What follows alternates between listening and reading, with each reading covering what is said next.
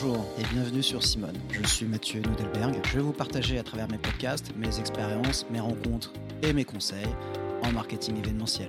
N'hésitez pas à commenter et à partager. Hello Aujourd'hui on va parler d'un sujet qui est commun à nombreux d'entre nous qui travaillons en agence. C'est comment prendre un brief événementiel efficacement. Alors là vous allez me dire, ça va, une prise de brief, je connais. C'est le cœur de mon métier, donc heureusement que je sais la faire. Ouais, ouais, ouais. Ouais, pas forcément. Mais est-ce qu'elle est faite de façon efficiente? C'est le cœur du problème aujourd'hui dans la prise de brief. Refaisons juste un petit reminder avant d'arriver à ce moment T. Ce moment T où potentiellement pour l'obtenir, vous avez passé des coups de téléphone, vous avez fait du réseautage, de la newsletter, et après des semaines, des mois, voire potentiellement des années, et des refus, vous arrivez enfin à ce rendez-vous clé. Avec deux sensations totalement contradictoires. Le côté jubilatoire de rencontrer ce prospect ou ce client et d'obtenir du coup une nouvelle aventure avec lui, qui est ce projet. Potentiellement aussi un enjeu business, parce que vous allez faire rentrer du cash dans la structure. Mais aussi cet effet qui se coule, à l'inverse, qui est ce côté très stressant du rendez-vous, qui est de savoir si on sera à la hauteur ou pas. Est-ce que le feeling va passer ou pas Et aussi, est-ce que le budget pourra rentrer dans sa demande Mais vous savez, moi je crois pas qu'il y ait de bonnes ou de mauvaises situations. hein. Vous y êtes. Ce serait vraiment dommage de louper ce moment spatio-temporel avec votre client. Avant de tout commencer, listez vos enjeux propres, vous, agence, à cette prise de brief.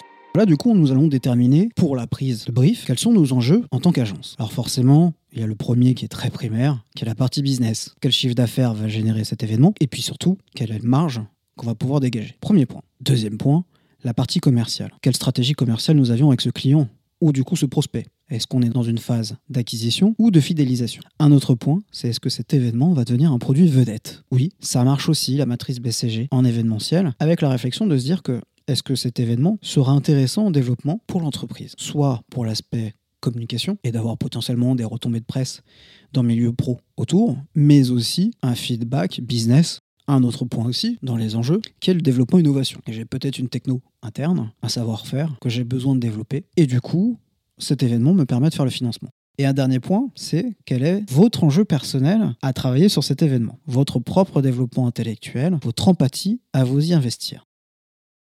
Et de l'autre côté, il y a les enjeux du client, de l'annonceur que vous allez voir. C'est quoi ces enjeux? Ces enjeux, on peut les classer dans une sorte de grand fourre-tout qui va être la réassurance.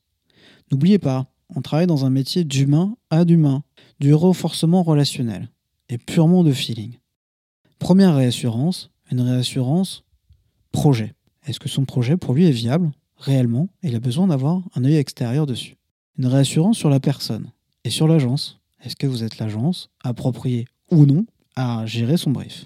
Une réassurance d'objectif, nous pourrons en parler juste après, et puis une réassurance forcément budgétaire. Est-ce que sa réflexion budgétaire rentrera ou non dans la faisabilité de son événement? Et je pense que vous avez déjà été confronté face au client qui avait sous-estimé son budget. Et là, du coup, vous avez vos enjeux. Les enjeux personnels, professionnels et ceux de l'annonceur. Mais aussi, du coup, déjà une première réflexion sur l'attitude à aborder pendant le brief. Les attitudes et les qualités sont assez simples. Premier point, c'est d'être un mur de rebond et d'avoir cette connaissance de l'événement pour partager avec le client sa réflexion. Un autre point sur l'attitude, c'est forcément avoir de l'empathie pour le client. Un autre point, c'est savoir être à l'écoute, certes, mais de savoir canaliser les réponses attendues. Et du coup, driver, de savoir prendre le lead pour construire une récolte d'informations juste et correcte.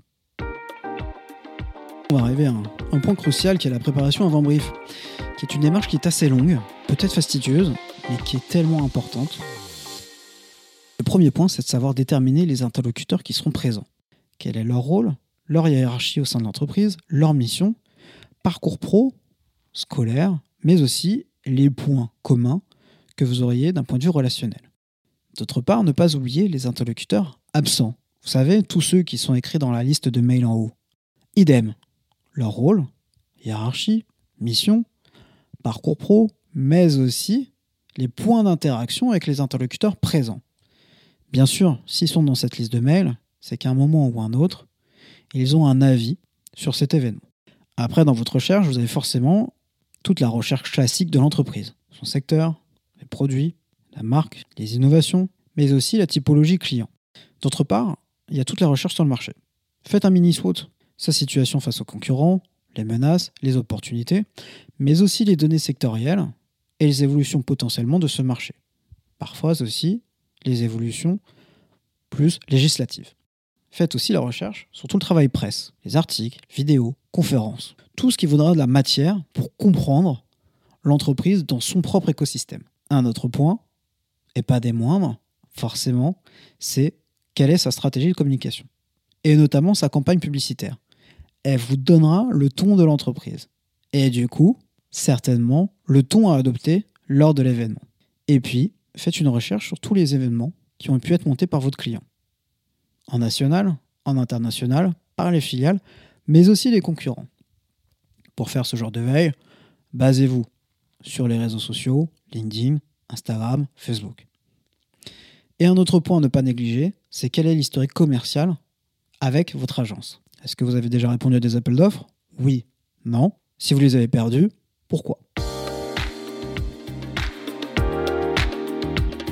Ne partez pas en vainqueur, mais en conquérant. Ce n'est pas parce que l'entreprise vous appelle que vous avez gagné le brief.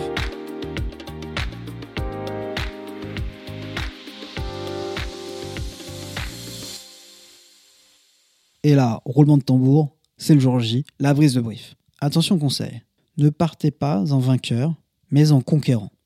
Ce n'est pas parce que l'entreprise vous appelle que vous avez gagné le brief. C'est comme sur une autoroute, le péage est parfois un peu plus complexe. J'espère que vous avez le cœur bien accroché parce que c'est une véritable boucherie à l'intérieur.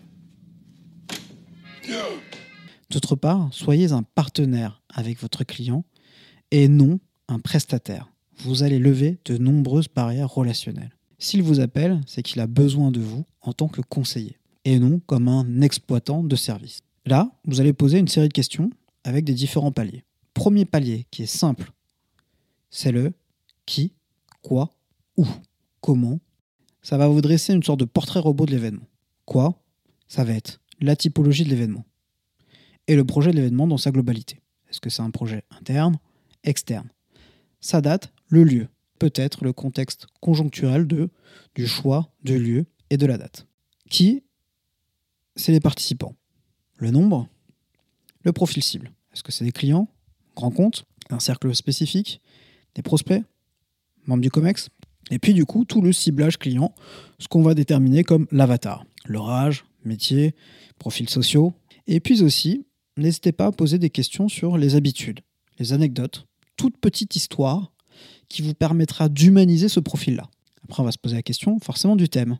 Quelle est la thématique Le concept Les messages clés, animation et le déroulé. À partir de là, vous avez un dessin global, une vision 2D de votre événement.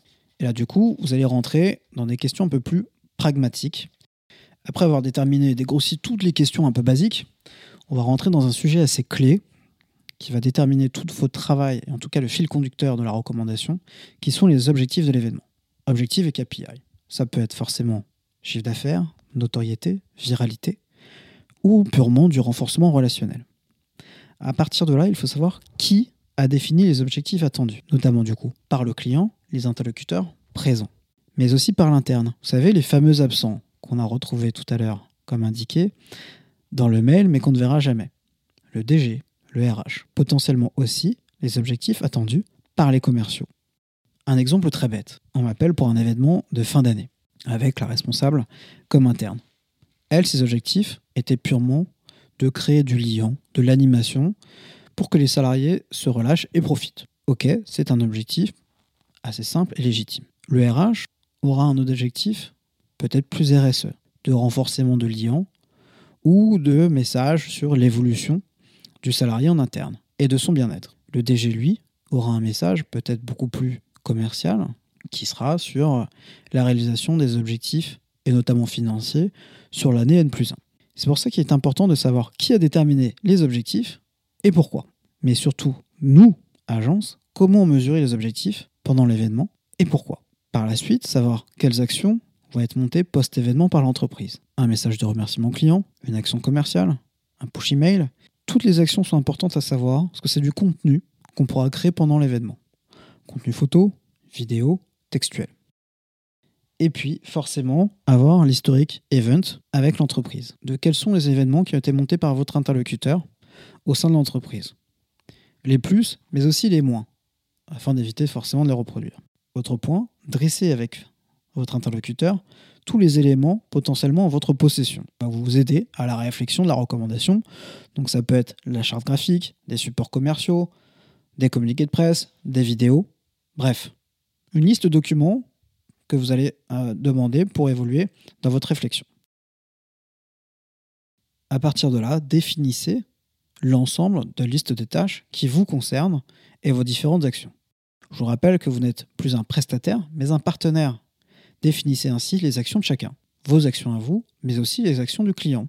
Parfois, l'annonceur va gérer directement le traiteur, parce qu'il est référencé, ou son agence de com, surtout ce qui peut être création graphique pour l'événement. Bref, répartissez vos rôles. Et puis, fin du rendez-vous, faites le post-brief.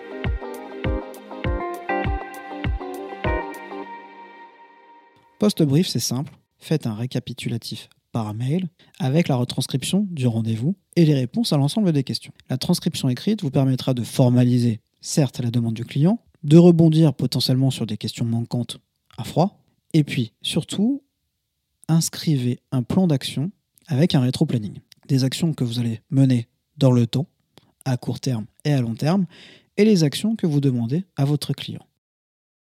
Et voilà, simple. Vous avez maintenant tous les éléments pour prendre votre brief. Bon, eh ben, on a tour de tout. Hein?